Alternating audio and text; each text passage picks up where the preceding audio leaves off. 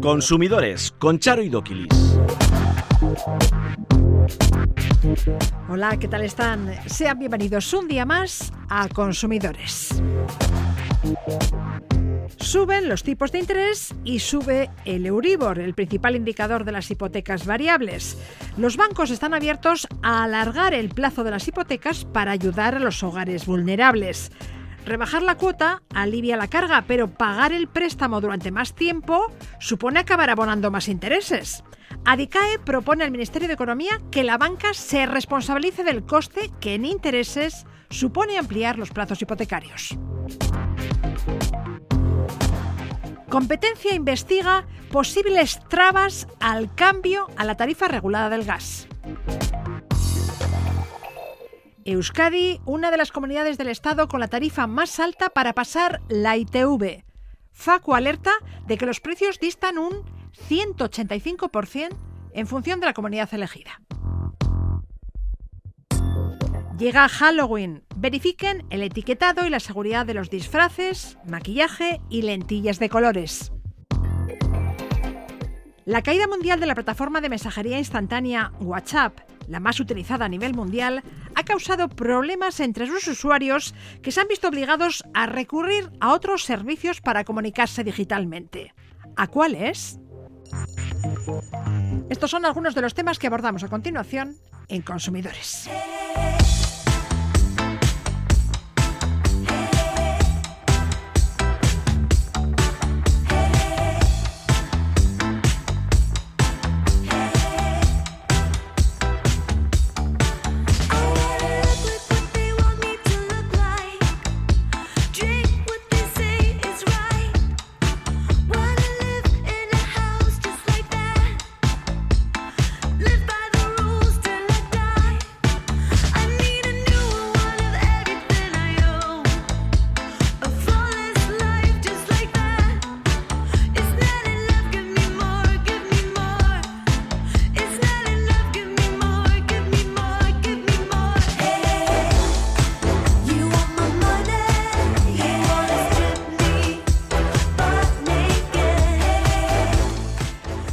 Banco Central Europeo subía esta semana sus tipos de interés en tres cuartos de punto porcentual, hasta el 2%. Lo hacía para frenar la inflación de la zona del euro, que roza el 10%.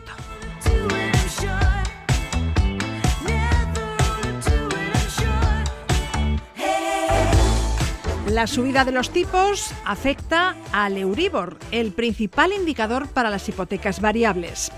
En el caso de un préstamo de 150.000 euros contratado hace un año a un plazo de 25 años y un interés de Euribor más un 1%, la cuota pasaría de los 532 euros al mes a 721 euros, un 35% más. El hipotecado pagaría 2.265 euros más al año.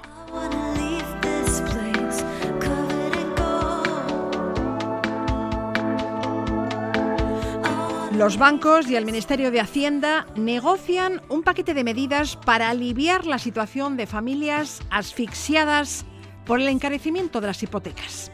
Este lunes, ADICAE, la Asociación de Consumidores y Usuarios de Entidades Financieras, se reunía con el Ministerio de Economía para trasladarle sus propuestas. Fernando Herrero, secretario general de ADICAE, ¿qué tal? Hola, muy buenas. Fernando, nueva subida del precio del dinero y consecuentemente de las cuotas de las hipotecas. Se calcula que en Euskadi hay cerca de 8.000 créditos para vivienda en riesgo de impago. Son el 3% de los préstamos hipotecarios. Porcentualmente son pocos, pero son 8.000 y detrás de cada impago hay un drama.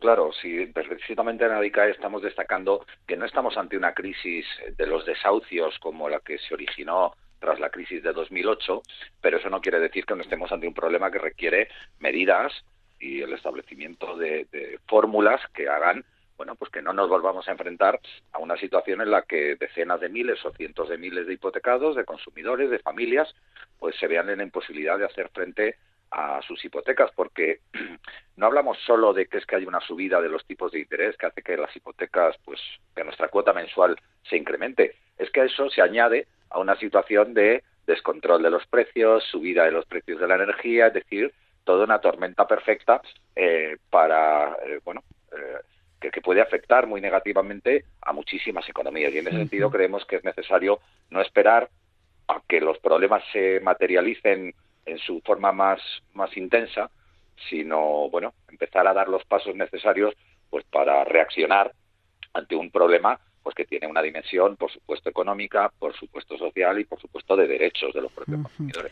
Entre las medidas a adoptar se habla de facilitar el cambio de hipoteca variable a fija, establecer ventanas de moras durante las que suspender la devolución del préstamo, congelar las cuotas durante 12 meses o extender el plazo de la hipoteca hasta 5 años. ¿Qué opinas de estas iniciativas? ¿Ayudan o son pan para hoy y hambre para mañana? Bueno, en términos generales son las medidas que, de forma además, a veces, muchas veces muy ambigua, está planteando eh, la propia banca, ¿no? Eh, y claro, al ser planteadas por la banca, están planteadas a su medida e interés y no necesariamente a la medida y al interés del problema y de la situación de los consumidores. La mayoría de estas fórmulas eh, lo que suponen es un incremento muy sensible del beneficio para el banco, pues porque en una ampliación de plazo se reduce la cuota de forma casi simbólica pero si aumentan los intereses en una hipoteca media como la que señalabas al inicio, pues en 6.000 euros. Es decir, el banco va a ingresar 6.000 euros más, además no va a tener que dotar provisiones, no va a tener que paralizar dinero porque yo no estoy en impago, gracias, entre comillas, a, esa medida, y sin embargo el consumidor va a estar en una situación pues muy muy similar, es decir, ya pagas menos a final de mes, pero pagas durante mucho más tiempo el préstamo y acabas pagando más intereses. Efectivamente, y pagas muy poquito menos cada mes en una ampliación de plazo. Estamos hablando de rebajar la cuota de 70 euros al interés de hoy. Cuando suba también me subirá. Con lo cual estamos hablando de una fórmula que solo interesa a una de las partes, así como otras muchas. Y claro, eh, lo que nos preocupa, y así es lo hemos trasladado a Economía, es que las fórmulas eh, que se apliquen sean fórmulas de tipo voluntario, mediante mero acuerdo, sin un respaldo eh, legal y regulatorio que imponga unas condiciones de control, de supervisión, cómo se aplica esto, qué garantías se da a los consumidores. Y ese es un poco uno de los elementos fundamentales que hemos trasladado al Ministerio. Medidas sí, son imprescindibles, pero vamos a ver en primer lugar cuáles no pueden suponer un doble beneficio para el banco, que ya está teniendo un beneficio extra por la subida de los tipos, y tienen que establecerse garantías para que el consumidor pues no se vea abocado a, situaciones casi de nuevo engaño sobre el engaño, porque decirle ahora a un consumidor que pase su hipoteca variable, el Euribor más uno, por ejemplo, a un tipo fijo es un absurdo. Es decir, estamos hablando de que los tipos fijos ahora mismo que está planteando la banca están acercándose en algunos casos al 5, en otros al 4% colocando productos vinculados, añadidos que no son del crédito, en fin, todo un despropósito si esa fuera la fórmula eh, que, por la que se optara. Vosotros proponéis que la banca eche una mano, porque beneficios no les faltan. Esta semana hemos sabido que el Santander ha ganado 7.000 millones hasta septiembre, un 25% más que el año pasado. El BBVA ha obtenido un beneficio de 4.800 millones de euros, un 46% más con respecto al año pasado. El Banco Sabadell casi ha duplicado beneficios, ha ganado 700 millones hasta septiembre y Cuchabank ha alcanzado unos beneficios de 250 millones al concluir el tercer trimestre de 2022, un 42% más que en el mismo periodo de 2021. Claro, todo un panorama que los que no nos arrepentimos. Me parece muy bien que las entidades privadas eh, ganen dinero porque para eso se constituyen y para eso eh, operan. Pero claro, si estamos en un contexto como el actual de grave crisis, de graves riesgos para los consumidores y hay un sector, el bancario, que por la coyuntura y el contexto está consiguiendo incrementar sus beneficios, no es que esté capeando el temporal, es que está incrementando sus beneficios, pues tienen que, eh, se justifica clarísimamente el, establecimiento de medidas en las que se repartan los costes. La crisis eh, tendrá que ser para todos, la bonanza tiene que ser para todos, cada uno lo que le corresponda, pero desde luego plantear que eh, eh, cualquier medida bajo la apariencia de responsabilidad social corporativa de una banca preocupada por sus clientes, al final lo que derive es que en todo el coste lo asume el cliente y todo el beneficio lo obtiene el banco, es una cuestión absolutamente inaceptable en un Estado de Derecho. ¿Qué medidas concretas se podrían adoptar para afrontar la subida de las hipotecas? ¿Qué medidas presentasteis eh, al Ministerio de Economía este lunes? Bueno, le anticipamos unas medidas que nos plantearon además que eh, les gustaría poderlas recibir por escrito para analizarlas en detalle, pero vamos, básicamente, fundamentalmente, las medidas fueran eh, el establecimiento de una moratoria a las hipotecas mm, con rango legal y con unos criterios predeterminados en una norma, en un Real Decreto Ley, es decir, que hiciera que eh, los consumidores en general no vieran incrementadas las cuotas de sus hipotecas como consecuencia de esta eh, anómala subida de tipos, y hay que decir anómala porque está reaccionando a un contexto de enorme inflación, eh, sin perjuicio de que pudiera haber incluso medidas añadidas para colectivos que estuvieran en una especialmente grave dificultad.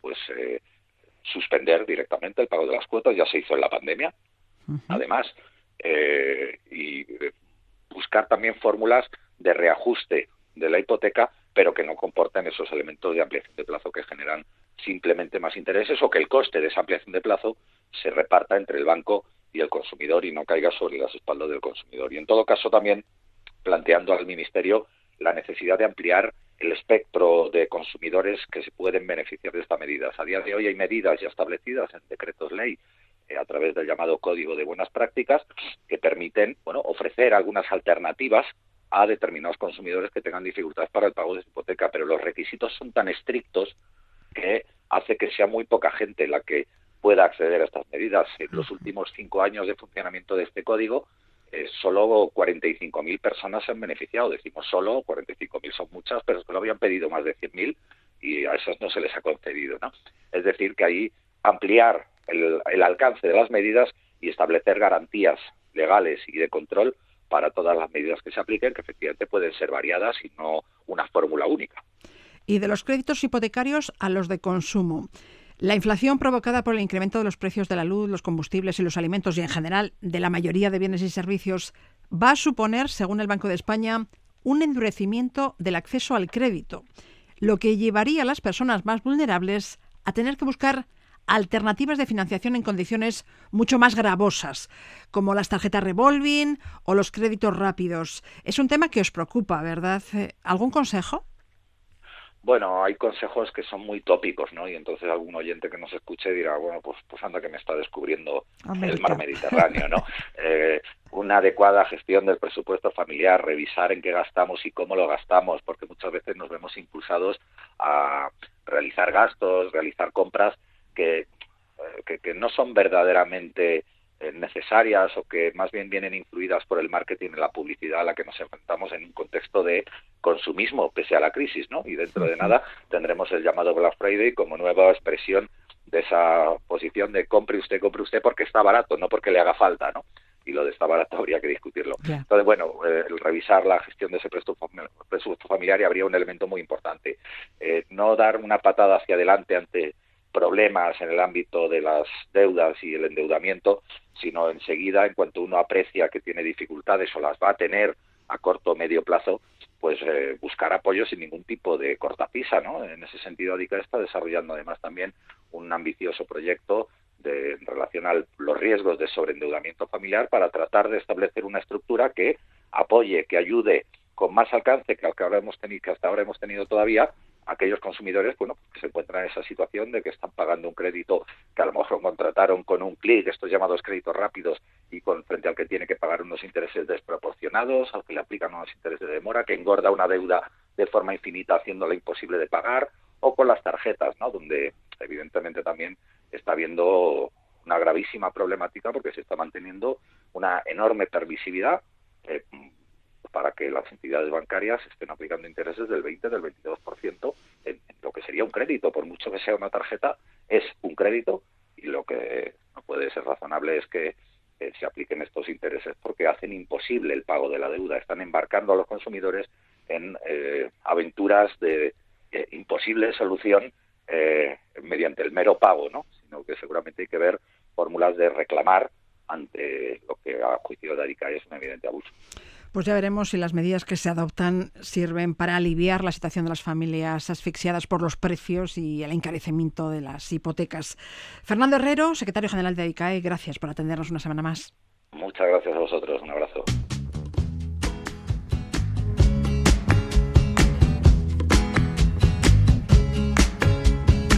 My baby doesn't like to say goodnight.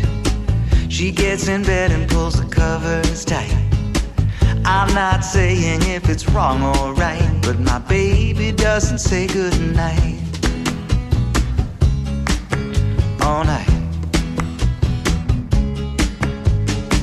My baby doesn't like to do chit chat. She gets down to it in a second flat. But you can guess what I think of that. Cause my baby doesn't make chit chat. El recibo del gas natural es hasta tres veces más caro en el mercado libre que con la tarifa regulada. Por eso no nos cansamos de decirles que si están en el mercado libre, se cambien al mercado regulado. Rubén Sánchez, secretario general de FACO Consumidores en Acción, ¿qué tal? Muy buenas. Si nuestros oyentes quieren pasarse la tarifa regulada, ¿qué deben hacer, Rubén?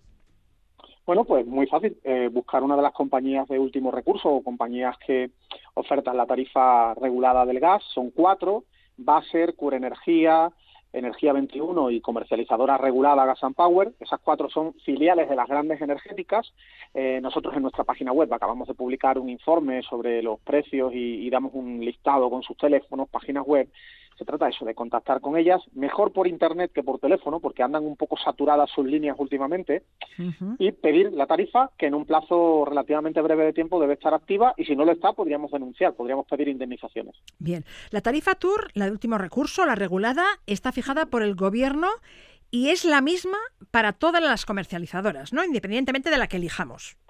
Efectivamente, es la misma que representa entre la mitad y la tercera parte de lo que pagaríamos en una factura con una del mercado libre, entre la mitad y la tercera parte. O sea, imagínate, si estás pagando 63 euros un perfil de usuario que consume 800 kilovatios hora al mes. Está pagando 63 euros en tour, porque ha sido inteligente, se ha ido al mercado regulado. Bueno, pues si estuviera en el mercado libre, estaría pagando hasta 200 euros por el mismo consumo, por las mismas características. Lo único es que está en mercado libre, tiene un contrato el más caro que hay en el mercado y estaría pagando 200 euros en lugar de 63.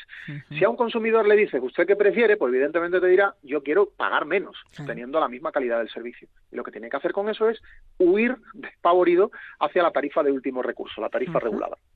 Decías que mejor que tramiten el cambio vía Internet. Eh, el problema es que no todos los usuarios pueden o saben hacerlo, porque esta semana muchos usuarios denunciaban que es toda una odisea hacer el cambio, que llaman, les hacen esperar un montón de tiempo y que luego se corta y tienen que volver a llamar y entonces deciden ir a la oficina física de la comercializadora y allí se encuentran unas colas interminables. Competencia está investigando a las energéticas por las posibles trabas que les están poniendo los consumidores para cambiar a las tarifas reguladas de luz y gas.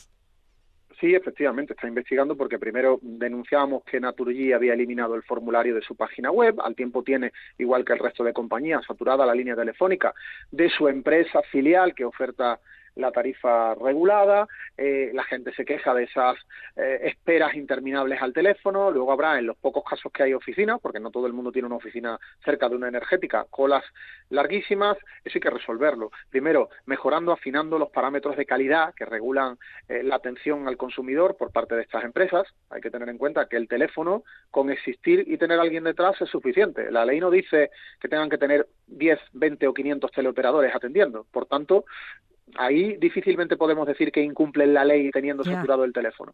Y luego estaría el formulario web. Es que no es obligatorio. Es que la ley no impone a las empresas tener un formulario en una página web para darse de alta. A estas alturas no lo impone la norma y eso tendría que revisarse. Más allá de lo que sí está regulado, y esa sería, digamos, la buena noticia, es el plazo si yo hoy, vamos a poner un ejemplo de, eh, no sé, esta semana, ¿no? Estamos eh, viernes, sábado, domingo, a lo largo de estos días tenemos eh, la idea de contratar Tarifa Tour. Bueno, pues voy a pedir el servicio. Imaginemos que lo hacemos el domingo, ¿vale? Este domingo que vamos a estar a 30 de octubre. Pido la tour, lo hago a través de la página web de la compañía. Bueno, pues hay seis días hábiles para que me validen el alta, para que la distribuidora de gas de la zona valide que todo está bien, que yo he dado los datos correctos, que no hay ningún problema. Vamos a contar seis días hábiles. Tenemos de por medio siempre dos días de fin de semana, que no serían hábiles. Y además esta semana vamos a tener un día festivo nacional. Bueno, pues si pedimos el alta el domingo 30, contemos esos seis días y nos tendríamos que ir ya a noviembre. Pues nos iríamos al día de noviembre eh, 2-3, ¿no? Ya estamos ahí emplazados 2, 3, da igual que lo pidamos el, eh, domingo, el lunes, el martes, 2, 3, 4 de noviembre. ¿Por qué te digo que da igual? Porque después, para activar el servicio, hay tres días concretos al mes. Esto parece una especie de gincana para aprendérsela, pero al final no es tan, no es tan complicado pasan esos seis días hábiles para que nos validen el servicio y desde entonces seis, hay tres días al mes para que la energética tenga que activarlo de verdad, que facturarnos con tarifa TUR. El día 1 del mes, que ya quedaríamos lejos, el día 11, que es el más cercano, y el día 21. En nuestro caso, cualquier alta que se produzca este domingo, el lunes que viene o el martes, el día 11 de noviembre, por narices, tiene que estar activado. Vale. Si no nos lo activan el 11 de noviembre, insisto, día 1, 11 o 21 del mes en el que se haya producido la validación, el más cercano. Si no nos lo activan, yo voy a seguir pagando, o tú vas a seguir pagando, precio de mercado libre. Un día, dos días, tres días, un mes, dos meses. No te preocupes. Si tienes por escrito que has pedido el alta y tienes totalmente controlado el tema de las fechas, cada día que sigas pagando tarifa de mercado libre es día que te tienen que devolver dinero. Por lo que te pongo el caso excesivo, un mes entero de espera. Ese consumidor que pagaba 63 euros y se iba a la Tour, pero estaba pagando 200, bueno, pues la diferencia, que no es poco, son cerca de 140 euros, se la tienen que devolver. Tiene derecho a reclamarla. Vale. Más cosas. ¿Sabían que las tarifas de la ITV para vehículos de gasolina varían hasta el 185%? en función de la comunidad donde la hagamos y que la comunidad autónoma vasca es una de las más caras, es un dato que se desprende del estudio comparativo que ha hecho público esta semana Facua Consumidores en Acción.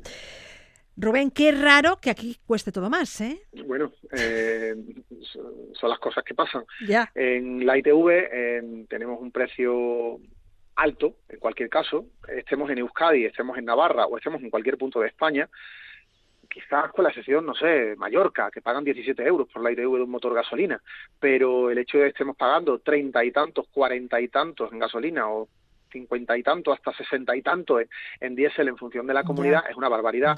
Nosotros en Facua entendemos que hay un margen de beneficio para la empresa pública o privada que lleve esto demasiado alto.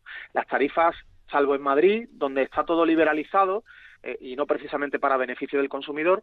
En el resto de comunidades autónomas el precio, la tarifa de la ITV la pone la, comunidad autónoma, ¿no? el gobierno autonómico. Nosotros creemos que deberían ser mucho más transparentes en la forma en que fijan esas tarifas, darnos más explicaciones a los ciudadanos de por qué, por ejemplo, este año han tomado la decisión la gran mayoría de comunidades autónomas, incluida Euskadi, de aplicar una subida, una subida en el precio de la ITV. En el caso de Euskadi estamos hablando de un 5,4% de incremento. En Navarra ha sido exactamente el mismo en, los turismos, en las motocicletas también ha ocurrido lo mismo que en Euskadi.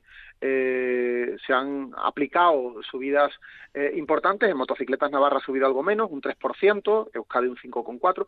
¿Por qué? La pregunta es ¿por qué? Si, si el servicio prestado es el mismo y está regulado por una normativa estatal, salvo en el caso de la Comunidad de Madrid, donde el servicio está liberalizado y cada empresa cobra lo que quiere, ¿por qué hay esa diferencia de precios? Y además teniendo en cuenta que en Euskadi las características de una ITV no difieren de las que se pueden dar en, la inmensa mayoría de comunidades autónomas. Hay algunas que se impone un control de ruidos, por ejemplo, que otras no, pero el caso de Euskadi no se tiene por qué diferenciar de las características del control que se hace en Andalucía, en Madrid, etcétera. ¿Por qué ese precio tan caro? ¿Por qué no el mismo precio que en otras comunidades? Es cierto que puede haber variaciones relacionadas con, no sé, los salarios de los trabajadores de las empresas de ITV, pero las máquinas, en teoría, cuestan lo mismo. Tienen el mismo plazo de amortización, tienen el mismo, digamos, periodo de duración previsto. Eh, ¿Por qué en unas comunidades se cobra hasta un 185% más que en otras? ¿Por qué este año ha subido un 5,4 en Euskadi y no ha subido un 2 o un 10 o un 40? ¿Por qué se aplica una subida y no otra? Yo creo que ahí las comunidades no son transparentes con los ciudadanos y no nos explican eh, cómo hacen los cálculos y sobre todo qué margen de beneficio tiene pasar la ITV para la empresa, insisto, pública o privada que la gestione según la comunidad autónoma. Bueno, eso también sería importante conocerlo, porque igual hay que ajustar esos márgenes de beneficio a algo más prudente, porque la ITV no la pasamos por gusto, es necesario, por seguridad, es obligatorio además, y el precio no debería ser excesivo, no debería ser abusivo, digamos.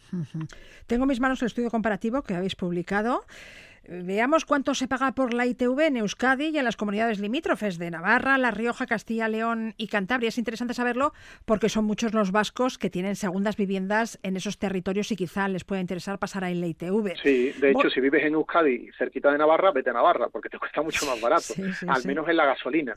Eh, mira, en Euskadi, 47 euros con 44 motor eh, gasolina. Diésel, 49 euros con 54. Motocicleta, 25 euros con 94.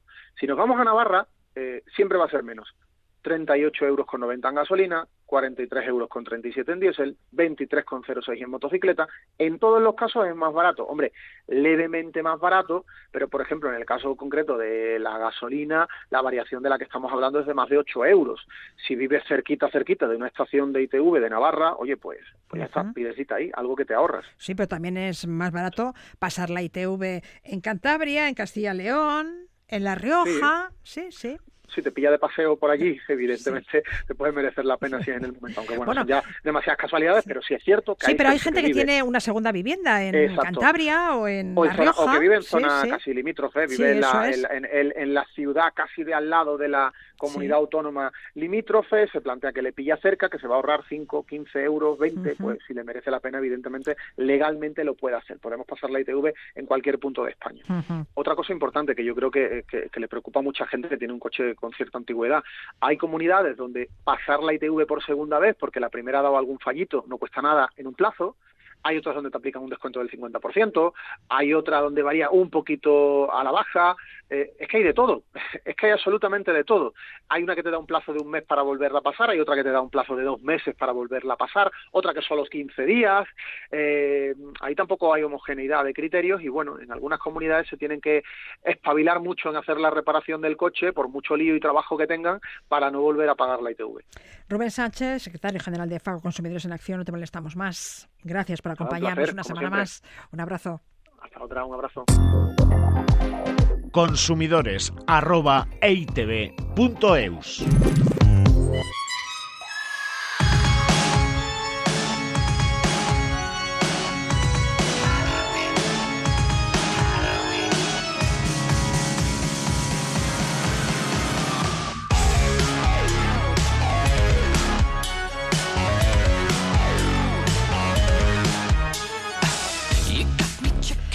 Y hablamos ahora de Halloween. Niños disfrazados, fiestas y noches temáticas, calabazas y golosinas. La fiesta de los difuntos a la americana se ha convertido en otra ocasión de consumo.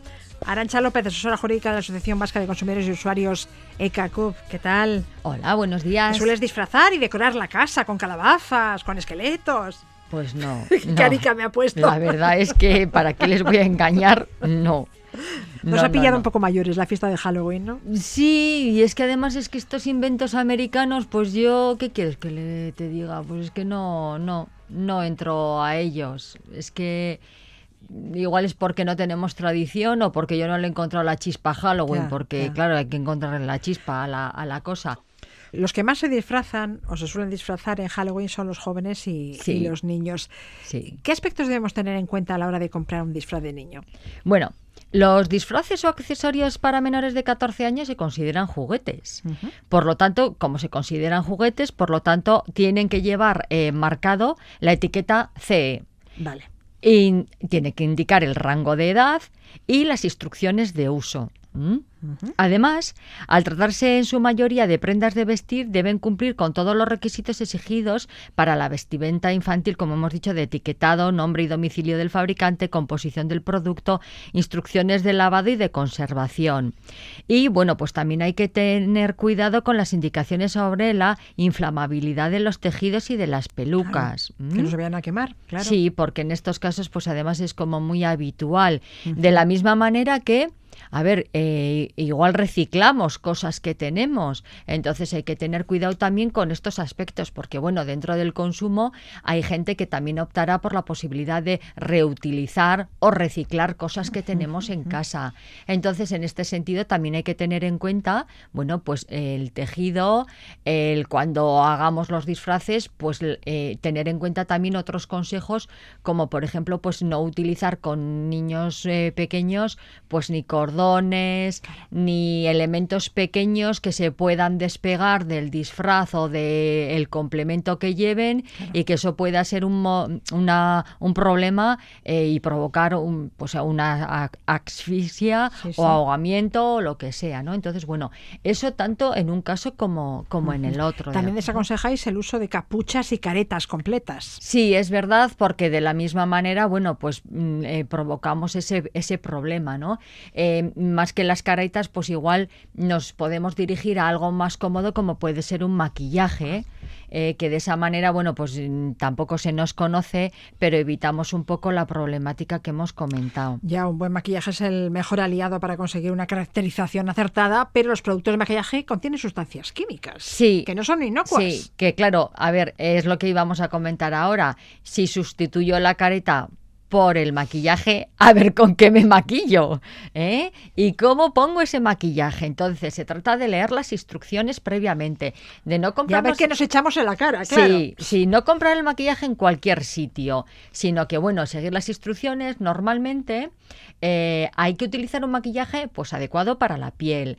El, el estar bien hidratada la piel antes de ponerse ese maquillaje. Revisar, por favor, la fecha de caducidad, porque igual empezamos a tirar de cosas antiguas y lo del reciclaje está muy bien y el reutilizar también. Pero el sarpullido posterior pues puede ser pistonudo. Que los maquillajes caducan, ¿eh? Sí, caducan. Sí, sí. sí. Y bueno, y caducan no solo estos especiales, sino que Todos, todos. todos, ¿m? sí, sí, Entonces, bueno, pues hay que tener en cuenta eso. Bien. Claro, yo me he maquillado, igual no tengo costumbre, por favor, que intense ustedes el maquillaje después de acabar con la fiesta de Halloween, porque como el, el maquillaje se haga permanente, las vamos a pasar moradas, ¿eh? Vale. Luego no lo quitamos ni con el estropajo, que tampoco lo utilicen, todo sirve a- sí, eh, lo de- hay que desmaquillarse con productos adecuados eh, eh, y además se suele aconsejar el que la pintura de los ojos se quite con desmaquillante de ojos, pues porque eh, bueno eh, tienen sustancias un poco más especiales y más protectoras que el, el, el Y la piel de los ojos es muy sensible, claro. Efectivamente. Me decías también que tuviéramos cuidado con las lentillas de fantasía. Bueno, esa es otra. A ver, que nos compramos la lentilla en cualquier sitio y tienen pigmentos especiales, etcétera, etcétera. Entonces, bueno, eh, las lentillas nos, eh, de, mala calidad nos pueden ocasionar eh, problemas permanentes en la vista. Entonces, bueno, pues hay que tener en cuenta esta, esta cuestión que puede ser muy llamativo para cambiar la apariencia de los ojos y para completar nuestro nuestro ah, eh, indu- Look, nuestra sí, indumentaria, sí. pero claro, nos podemos provocar, pues no sé, pues abrasiones en la córnea, úlceras cornea, en, en- en corneales, queratitis, y bueno, incluso se ha, se ha hablado en algunos casos de tener que llegar al, al trasplante de córnea, porque evidentemente es el, el- la- el- el tejido del ojo es muy delicado. Y al poner una lentilla que no está homologada y que no está comprada en un sitio, pues como procede, En las pues, ópticas. Eso es. No y en de los hecho, bazares. incluso comprando en la óptica, realmente lo que tendríamos que realizar previamente es una revisión de cómo está nuestro ojo. Y si nuestro ojo, esa, esa lentilla que nos vamos a que vamos a utilizar, es adecuada para, para, para nuestro ojo. Porque, a ver, mm, y en este caso lo digo con conocimiento de causa, eh, los que utilizamos lentillas eh, nos hacemos ciertas revisiones periódicas, pues para ver que lo que estamos utilizando es correcto. Entonces, ojo, porque eh, dentro de la indumentaria, en un principio le hemos empezado dando mucha importancia a lo que es igual el tejido del disfraz y realmente tenemos que tener mucho más cuidado con eh, el maquillaje y con las lentillas, pues porque igual nos vamos a comprar cualquier cosa en cualquier sitio y bueno, mm, podemos ocasionar un problema muy serio.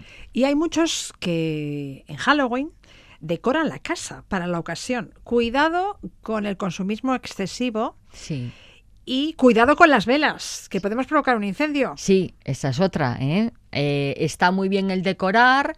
En este caso, sí que es verdad que se pueden utilizar pues materiales muy fáciles para decorar, como pueden ser cajas de cartón, Calabazas, eh, calabazas, etcétera, etcétera, que incluso luego el interior, pues en este caso lo podemos eh, utilizar y así. Pero claro, hay con productos con lo que hay que tener mucho cuidado, porque si a, a las velas lo juntamos con un poquito de gente, con menores alrededor, etcétera, etcétera, pues bueno, mejor no les cuento a ustedes cómo puede acabar la noche de Halloween. Entonces, bueno, pues eh, hay que ser responsables en la decoración, en lo que vamos a utilizar y a partir de ahí, bueno, pues pasen ustedes una estupenda noche de Halloween. ¿m? Arancha López, gracias por estos consejos. Nada, gracias Nos a vamos a vosotros de reencontrar dentro de siete días. Muy bien, Agur.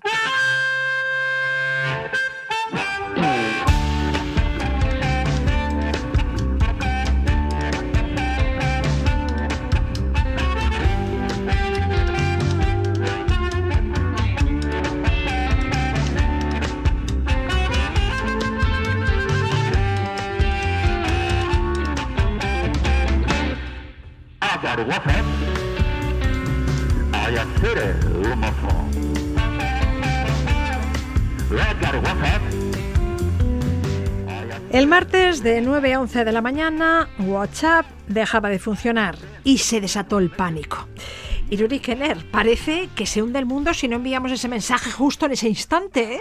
Muy sí, buenas. sí, muy buenas. Estamos tan acostumbrados a, a, bueno, a hacer las cosas en cuanto queremos hacerlas, a ver si hemos recibido algún mensaje. Mira, que es que vamos, eh, nos ponemos nerviosísimos como eh, abrimos la, abra- abramos la aplicación, pues no, no consigue mandar, no carga, se me queda la pantalla en blanco.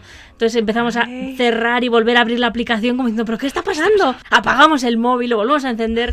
Y no se soluciona y nos ponemos cardíacos. Decimos, ¿pero aquí qué está pasando? Y no pasa nada por no enviar ese mensaje en ese momento, pero si realmente es necesario hacerlo, existen alternativas a, a WhatsApp, ¿verdad?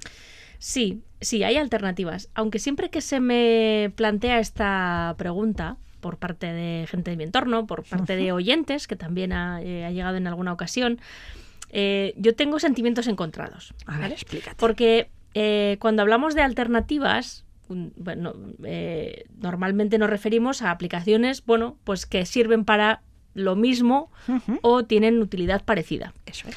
Pero eh, cuando las personas eh, utilizamos un una aplicación de mensajería, como puede ser WhatsApp, eh, en re- realmente solo lo utilizamos como, como, como un canal de comunicación con la gente de nuestro círculo, de nuestro entorno. Y quizá eh, no nos fijamos tanto en su solidez técnica, si tiene un diseño bonito, eh, incluso pasamos por alto problemas graves de privacidad, como ha ocurrido en alguna ocasión, eh, porque la prioridad es que nos comuniquemos con toda la gente, a ser posible de la forma más cómoda que, que se pueda, pues eh, porque no queremos tener una aplicación para, para la familia, otra para no sé qué, con no sé quién con esta otra aplicación. Entonces, cuando alguien me dice, oye, ¿hay una alternativa? Bueno, eh, alternativas similares tecnológicamente, incluso muy superiores, con mejores diseños, con más funcionalidad, con eh, mayor, eh, may- mayores elementos de seguridad y privacidad. Rotundamente sí. ¿Hay alternativas en las que haya tanta gente y nos podamos comunicar con tanta gente y con esa eh, habilidad con la que lo hacemos actualmente con WhatsApp? Claro. Ahí es donde me surgen las dudas. Claro. ¿no? Claro, porque ¿de qué me sirve una aplicación de mensajería técnicamente avanzada si luego cuando me conecto no puedo hablar con nadie porque apenas hay usuarios? Claro, Claro. de hecho, bueno, así como, como anécdota, yo la primera vez que, que me descargué WhatsApp, al final me la acabé desinstalando, porque es que no había nadie. La primera vez, hace, bueno, pues cuando Sí, salió. sí, sí. Pues me la instalé y dije, ah, pues mira, es una forma, además en aquel momento decíamos, es una forma de mandar SMS gratis. Fíjate, ¿eh? fíjate lo que han cambiado las cosas. Pero es que al final pues me la quité porque se total no, no había nadie allí. Y luego, bueno, pasó, pasó el tiempo y, y- y- y como, como para decir ahora que no hay nadie, pues nada menos que dos mil millones de personas allí, Dos ¿no? mil millones de Eso personas. Dos mil millones de usuarios activos actualmente que tiene, que tiene WhatsApp. WhatsApp, y es una, una cifra que está lejísimos de otras mm, que pueden considerarse alternativas, ¿no? De otras aplicaciones, otras plataformas alternativas, ¿no? Bueno, ¿Qué debemos tener en cuenta a la hora de usar una aplicación de mensajería? Bueno, eh, pues lo primero, pues quizá esto que estamos hablando. Yo diría el número de usuarios, no, no tanto el número de usuarios, sino la gente con la que yo me voy a comunicar a través de esa plataforma, pues a ver si es, es mucha, es poca, porque realmente es un rollo que yo encuentre una aplicación que me gusta más, por lo que sea, y luego tener que estar diciéndole a la gente, oye, descárgate esta aplicación y Que así. te quiero mandar un Que mensaje. te quiero mandar un mensaje. Ya. Oye, pues eh, mándamela por WhatsApp, que, ya, que lo tengo, ¿no? Sí. Entonces, lo primero, pues quizá el número de usuarios, porque hay más probabilidad de que encontremos a la gente de nuestro entorno, de nuestro círculo, en esa, En ese en canal esa de comunicación. Eso es. Hay otra cosa que a mí me gusta mucho de las aplicaciones de mensajería y es que sea multidispositivo. Es decir, si eh, soporta que lo podamos tener en varios dispositivos distintos a la vez, pues en el móvil, en el iPad, en el reloj inteligente, etcétera. Porque, por ejemplo, WhatsApp, eh, para utilizarlo en el ordenador, tengo que tener eh, el, el móvil conectado a Internet y, digamos, asociado. Sí. O sea, tengo que mm, eh, sí, asociar mi móvil a esa sesión que tengo abierta en el ordenador. Si por lo que sea me quedo sin móvil, eh, no puedo acceder a- al ordenador de un amigo, por ejemplo, a conectarme, eh, darme de alta, digamos, o, o- o Tienes acceder a mi cuenta y me envi- enviar un WhatsApp. Eso con WhatsApp no puedo hacerlo y en cambio sí que hay aplicaciones que son 100% en la nube, de manera que puedo tener a la vez en el móvil, en el eh, ordenador, incluso que puedo tenerla sin ni siquiera tener un móvil.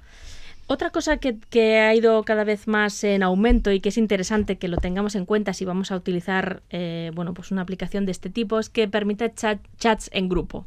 Los famosos grupos, que a veces nos sacan de nuestras casillas, eh, pues son muy prácticos también para organizarnos en, en determinados entornos. ¿no? Entonces, eh, más cosas, si permite o no permite llamadas y videollamadas, porque esto también pues, nos puede ahorrar, eh, muchas veces no- no- nos, lo facilita porque es, es- es- es fantástico no poder hacer una videollamada, digamos, de manera gratuita y nos, eh, bueno, nos facilita o nos ahorra también algunas, eh, algunos euros. ¿no? Otra cosa a tener en cuenta que es el cifrado y la privacidad.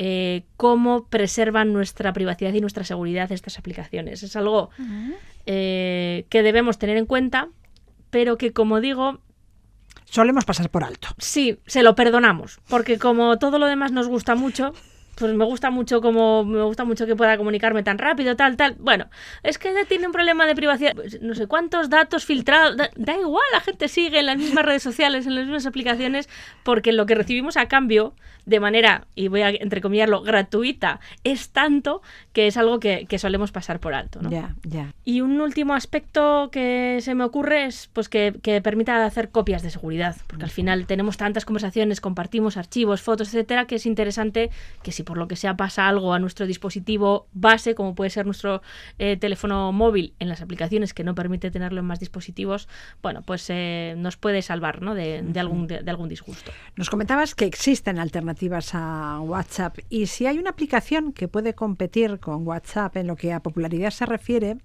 aunque no en número de usuarios, esa es Telegram. Sí, es ¿Cuáles son sus puntos fuertes y cuáles sus debilidades? Digamos que es la, la competencia de WhatsApp por excelencia, ¿no? Ajá. Siempre que pasa algo con WhatsApp es como, ah, pues yo me paso a Telegram, ¿no? Sí, sí. Y es verdad Por si que- acaso tenemos Telegram. Por si acaso, Sí. es verdad que, que va, va en aumento. Cada vez hay más gente que tiene las dos aplicaciones instaladas, aunque en uso real todavía eh, WhatsApp le da, le da muchas vueltas. ¿no? Eh, en mi opinión, son dos aplicaciones que tienen una finalidad muy similar, que aparentemente son muy parecidas, pero tienen públicos distintos y usos muy distintos también. ¿no? Eh, también anda lejos de WhatsApp en cuanto a número de usuarios, 2.000 millones de, WhatsApp de, eh, de, eh, usuarios WhatsApp, decíamos 500 millones de usuarios Telegram, que no está nada mal, tampoco, te digo. Pero mm, la principal ventaja, eh, diría yo, que es que no necesitas saber el número de teléfono de alguien para agregarlo, para comunicarte con ella. Que es algo que era lo habitual hasta hace poco, has- hasta que apareció WhatsApp. Para cuando queríamos agregar a alguien en una aplicación de mensajería, en una red social, Necesitábamos un número de teléfono. Sí. entonces, eh, esto es algo, bueno, pues que creo que diferencia al resto de, de aplicaciones, ¿no? Para mucha gente es importante, sobre todo cuando se hacen grupos, cuando se hacen grupos con gente con la que no tienes tampoco mucha relación, Tratos, pues un sí, grupo sí. de, yo qué sé, el grupo de que salimos a pasear no sé dónde, o, sea, o que te meten en un grupo con, con gente que no, con la que no tienes tampoco mucha relación, pues oye, No quiero que tenga mi teléfono, No tiene por claro. qué saber cuál es mi número de teléfono. O puedo tener una foto de perfil distinta, lo que sea, ¿no? Entonces, esto también es, es interesante porque además Telegram se ha posicionado mucho para este tipo de grupos, ¿no? Para este tipo de grupos de gente con una afinidad, que tengan, bueno, pues algo en común, pero que no necesariamente tienen que conocerse, ni, ni necesariamente tienen que tener ningún tipo de confianza, ni siquiera llegar a conocerse, ni, ni inter- eh, interactuar entre ellos. ¿no? Entonces, esta, esta parte es interesante, porque eh, digo que se ha posicionado, y, y es el punto fuerte de Telegram, lo de los grupos, que permite grupos de hasta 200.000 miembros. ¿Qué Es una dices? barbaridad. Eh, no sé si habrá algún grupo con esa can- cantidad de gente, eh, pero claro, estamos hablando de que WhatsApp, pues algún un día lo amplió y hablábamos que podía haber 50 personas, otro día lo amplió y hablábamos que podía meter 100. Aquí estamos hablando de 200.000 200.000 personas en un grupo. Imagínate to- 200.000 personas diciendo buenos días el lunes por la mañana, ánimo con la semana, todos, hombre, pues igual... Pues hemos podemos llegado volver- jueves. nos un poco locos, ¿no? También tiene funciones muy avanzadas en los chats, como la posibilidad de, yo qué sé, de hacer encuestas, tiene un buscador mucho más potente, o sea, realmente eh, las tripas de esta aplicación pues son mucho más sólidas que, que, por ejemplo, WhatsApp, ¿no? Entonces, bueno, eh, tiene un uso muy extendido, creo que en otros entornos, pero es posible que poco a poco le vaya comiendo terreno a WhatsApp en determinados escenarios. ¿no? ¿Qué otros servicios de mensajería destacarías? Bueno, si se nos cae WhatsApp o si no queremos utilizarlo, podemos utilizar Facebook Messenger que al final, bueno, per- pertenecen a la misma compañía desde, hace, desde hace unos años. Es el servicio de, de mensajes privados de Facebook y que, eh, bueno, pues hace unos años también sacó una aplicación independiente para que la pudieras tener en el móvil sin tener que estar eh, entrar dentro, digamos, de la red social para mens- mandar mensajes. También está en auge, eh, va poco a poco en aumento, pero sigue estando bastante, bastante lejos de, de WhatsApp, pero es una alternativa interesante porque eh, también en función del, del perfil de edad, pero hay muchísimos usuarios eh, que tienen cuenta en Facebook, por lo tanto es bastante fácil que eh, podamos comunicarnos con ellos a través de esta plataforma. ¿no? E igual que Facebook Messenger, podemos hacer uso del servicio de mensajería privada de Instagram.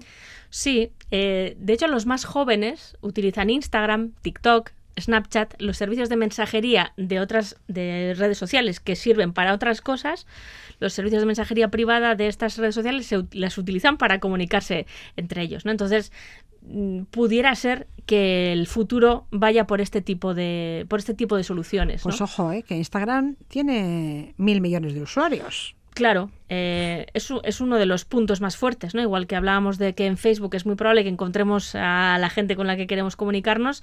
Instagram, pues eh, bueno, eh, es verdad que TikTok, por ejemplo, ahora le sigue muy de cerca, pero Instagram es una de las redes sociales más potentes en ese sentido, con muchísimos usuarios. No todos son eh, activos, pero sí que puede ser, eh, bueno, pues un eh, bueno, sí, una buena aplicación, digamos, para comunicarnos con otras personas, ¿no? ¿Alguna otra alternativa que quieras mencionar?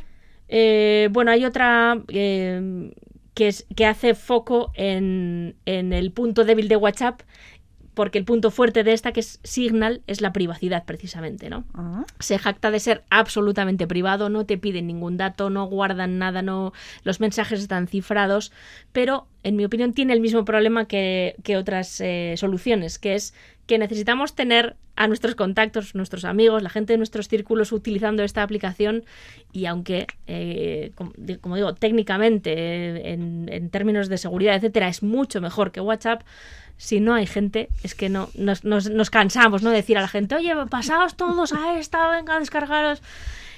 Por, por el camino se han ido cayendo otras por este mismo motivo, ¿no? Eh, Viber, que, eh, Line, que incluso hizo campañas de, de televisión hace unos años. Todos, bueno, parece que van a ir cogiendo fuelle, pero mm, al final vamos todos en masa a lo que más cómodo nos resulta. WhatsApp. ¿Dónde está la gente? Todos estos servicios de mensajería instantánea son gratuitos. Sí, sí, son gratuitos. Y basta con descargárselos. Las descargamos, eh, normalmente hay para móvil y, y tablets y otras soluciones como Telegram se puede descargar directamente al ordenador sin tener ni siquiera el teléfono móvil. Así que bueno, pues ahí tenemos esas alternativas. Igual para determinados escenarios en determinados contextos pueden ser eh, bueno pues eh, aplicaciones muy útiles. ¿no? De todos modos, la alternativa definitiva es tener paciencia o llamar por teléfono. Ay, qué poco llamamos por teléfono ya, Charo. Qué poco. Se nos ha olvidado llamar Con lo por que teléfono. me gusta a mí, además, hablar por teléfono eh, es otra cosa, ¿eh? pero sí se nos ha olvidado, es verdad. Iruri Kenner, Mila esker. Agur, agur.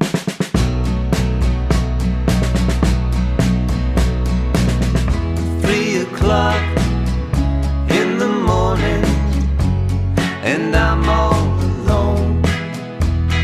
Para acabar, la OCU País Vasco denuncia la reactivación del timo de la doble llamada. ¿Qué palo Izaga, asesor jurídico de la OCU en Euskadi? ¿Cuál es el modus operandi del timo de la doble llamada? Pues mira, este es un, un- un timo de, de- de estafa, de práctica fraudulenta, que se da todo- sobre todo con las compañías de, de telefonía, ¿no? Eh, que afecta a casi toda la mayoría de las operadoras y la dinámica, bueno, suele ser siempre la misma. Tú como usuario recibes una llamada de, de quien presuntamente dice ser tu operador y te dice, oye, mira, eh, en breve se te va a subir entre 15 y 20 euros al mes la tarifa. Claro, tú lo primero que haces es quejarte y dices, bueno, hombre, sepa usted que puede cambiarse de compañía, incluso le invitan a inscribirse en un registro de, usuarios disconformes, que así lo llaman, que dice que lo controla OCU. Uf, ah, pues bueno, pues te quejas. A los pocos minutos recibes la llamada de otra compañía, la segunda llamada, por eso la doble llamada, que te va a hacer una oferta más interesante. Claro, tú en mente tienes que eh, hace unos minutos te han llamado a la tuya, que te van a aplicar una subida casi inmediata, y ahora de repente tienes otra que te va a hacer más baja y que te cambie de operador. ¡Qué bien! Claro. claro. Entonces, el problema es que básicamente, claro, tú no tienes criterios porque no vas a ver en la pantalla del móvil, no ves el número de origen de, de la, de la llamada, ¿no? Claro, utilizan muchas veces, pues hombre, pues la Ah. Imagen ocultos. de números ocultos, Ya. con lo cual yo no lo sé. Entonces, bueno, como te presionan un poquitín, de bueno, pues me paso con con ustedes. Entonces, es- ese es el, el modus operandi. Nosotros, lógicamente, eh, hemos denunciado a la policía la, la utilización de, De nuestro nombre, nombre. claro. Hemos hablado con las operadoras, oye, que esto se está produciendo. ¿Pero qué hacen las operadoras? Bueno, subcontratan a, a ellos de, no, no, nosotros no somos, pues no, a lo mejor son estas empresas que subcontratamos para captación de nuevos clientes. Joder, les echan la culpa a ella y dices, claro, Ya, ya, ya. ya, pero los grandes beneficiados sois vosotros, las compañías. En de principio hay que desconfiar de las llamadas eh, desde números ocultos o desconocidos y si nos llaman, si tenemos llamadas perdidas, no hay que devolver esas llamadas. No, no, así es, en ese sentido. Hombre, también tenemos derechos, porque básicamente tenemos que tener claro que si nuestra propia compañía nos quiere modificar la tarifa, tiene que hacerlo con un preaviso de 30 días. Realmente no lo van a hacer por escrito con la factura, ¿no? Si no me gusta eso nuevo que me proponen, sí me puedo cambiar voluntariamente y sin ningún coste. Pero Bien. tiene que haber ese preaviso de un mes. O sea, no te Entonces, en llamar- caso de subida unilateral de precios, el consumidor tiene que recibir un preaviso de 30 días por escrito y junto a la factura. Sí, realmente se hace por escrito contra la factura para que tú puedas decir, bueno, ya me estás avisando tú, pues yo que sé, Movistar o Euskaltel, que dentro de un mes me vas a subir, cuál va a ser la nueva, y yo durante este mes decido si sigo contigo y si me quiero ir a otra, viendo tu oferta, Ya. me puedo ir a otra gratis. Pero no lo van a ¿Mm? hacer de un día para otro y por teléfono. No, no, y encima no, de ese prisa porque la subida es inminente, claro, te ponen un poco en el atolladero. Y básicamente que nosotros desde, desde OCU no, nunca autorizamos, de hecho no utilizamos nuestro- el uso de nuestro nombre en, en publicidad o en, en contrataciones. Nosotros tenemos nuestro criterio en las páginas web, revistas, pero no que no se nos utilice como, como parte del Como cebo o reclamo. parte Ya, del, del ya, engaño. ya. ¿Mm? No te molestamos más. Eh, ¿Qué palo Izaga? Mil gracias. Un placer, Agur.